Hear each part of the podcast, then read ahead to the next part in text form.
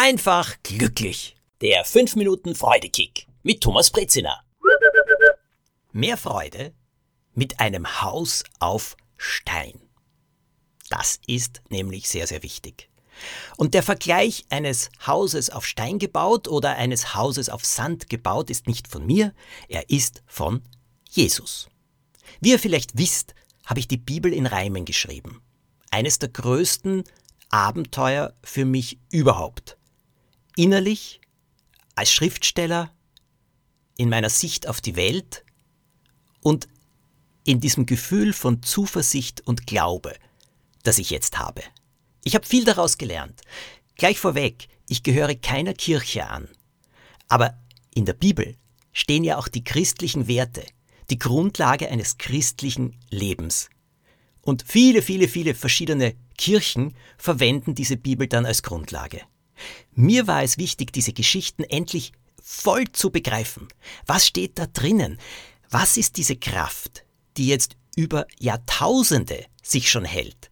Die Bibel ist ein Buch, das es nicht 50 oder 100, sondern tausende Jahre gibt. Ist das nicht unglaublich? In Wirklichkeit waren das übrigens sogar an die 60 Bücher, an denen hunderte Menschen geschrieben haben. Diese Kraft, die da drinnen steckt, die hat etwas ganz Besonderes und sie hat Menschen über so lange Zeit berührt und ihnen auch im Leben weitergeholfen und Halt gegeben. Ich habe viel mit Experten geredet, mit dem Dompfarrer von St. Stephan, dem Toni Faber, einem sehr, sehr lieben Freund von mir, der mir dann auch Expertinnen und Experten zur Seite gestellt hat. Und ich habe ihnen viele Fragen über die Bibel gestellt und sie haben mir großartige, leidenschaftliche Antworten gegeben, die für mich erhellend waren.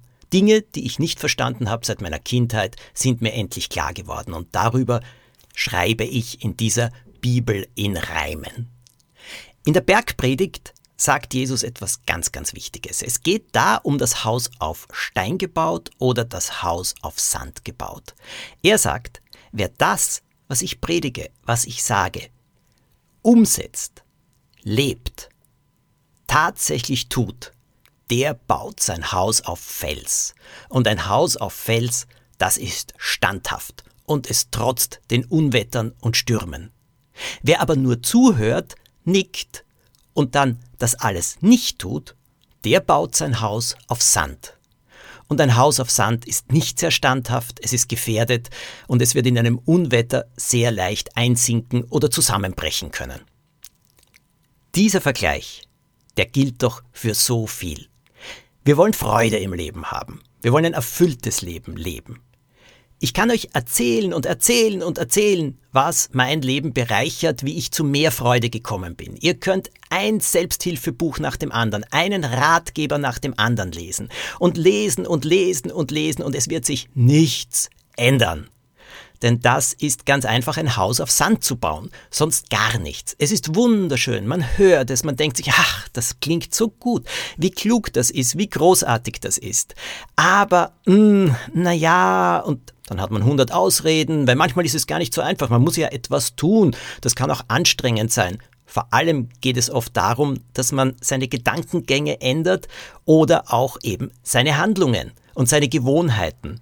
Das ist zuerst einmal eine ziemliche Herausforderung und etwas, das anstrengend ist, mühsam ist.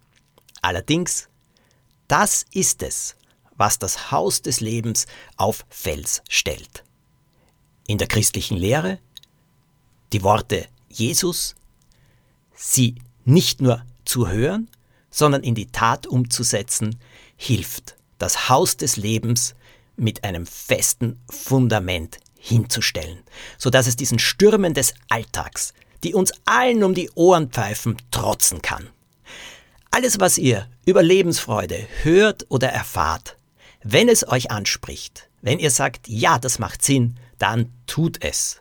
Das ist die einzige Chance, dass sich im Leben wirklich etwas bewegt und dort etwas ändert, wo es uns nicht so gefällt und wir voranschreiten können. Ich wünsche euch dafür viel, viel Kraft.